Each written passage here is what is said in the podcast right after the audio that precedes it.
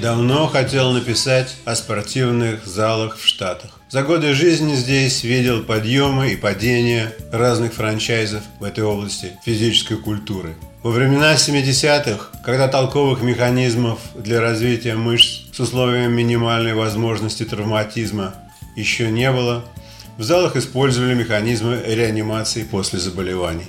В наиболее дорогих и престижных залах использовался упрощенный вариант устройства профессора Назарова. При помощи тряски наращивали мышцы в самых недоступных, если надо, местах. Но на таких устройствах занимались преимущественно женщины, потому что они хотели быстрых и максимальных видимых результатов, потери веса или уменьшения с увеличением объема.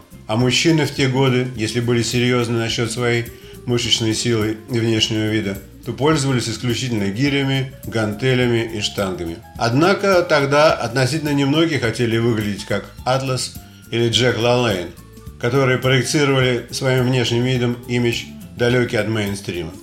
Да и мода мужская была тогда довольно феминизированной, обтекаемая, узкая и приталенная по возможности. Если посмотреть американские фильмы 70-х, то удивительно, что несмотря на железный занавес в то время, мода в России была очень похожей на штатскую. Потом как-то медленно-медленно все стало двигаться. Это совпало с появлением молодого Арнольда Шварценеггера на горизонте культуры кино, с выступлением культуристов повсюду. Как только Арнольд сыграл сказочного кочующего меченосца, и фильм сделал неплохие сборы, так параметры во многих индустриях стали на иные рельсы. Чем сильна Америка, так это тем, что как только кем-то случайно или намеренно нащупывается дырка, откуда можно будет качать бабло, так сразу находится и многоярусный бюджет для создания гигантского механизма обработки такой дырки. Одновременно с разных концов появляются телепрограммы, литература, идеология, ученые, инженеры, модельеры –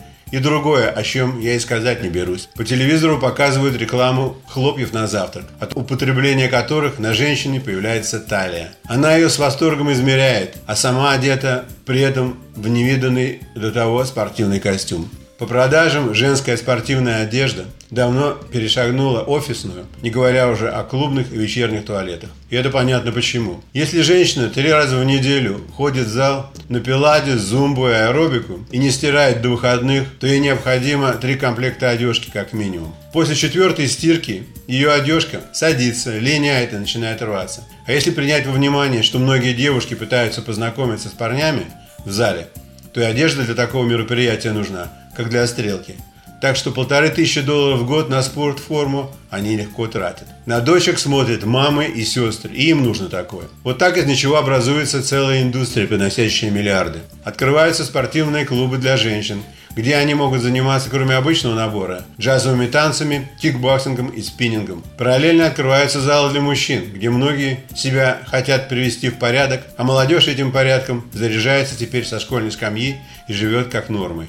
Примерно в это же время пика подъема популярности спортивных клубов серьезные инвесторы строят настоящие античные спа, в которых кроме залов, нафаршированных последними достижениями для гармоничного развития тела, есть корты для игры в ракетбол и сквош, баскетбольные корты, бассейны для плавания, массажные кабинеты, парные сауны и кафе на каждом этаже. Иногда в зале принимает доктор, но за отдельную плату, разумеется. В залах ведутся групповые занятия и индивидуальные, где дипломированные профессионалы-инструктора эвалюируют ваше физическое состояние и рекомендуют комплекс упражнений для достижения поставленных целей. Некоторые из инструкторов среди своей клиентуры имеют знаменитых артистов кино и театра. Разовое посещение такого места стоило 30 долларов, а годовой безлимитный абонемент в Манхэттенском клубе на человека стоил 900 долларов. В залах для обоих полов обязательно существует протокол одежды и поведения. А машины, которыми чаще пользуются женщины из-за провокационности телодвижения на них,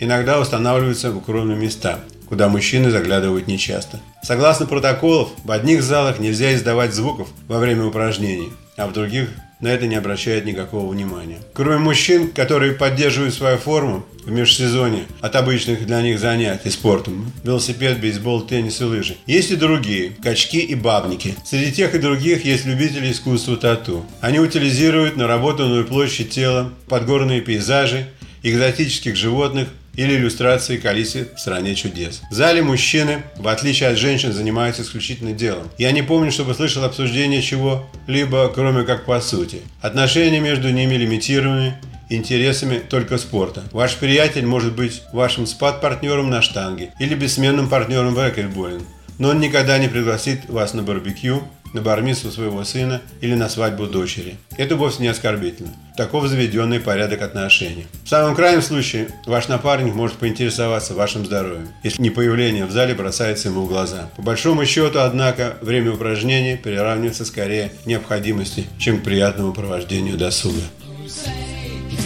See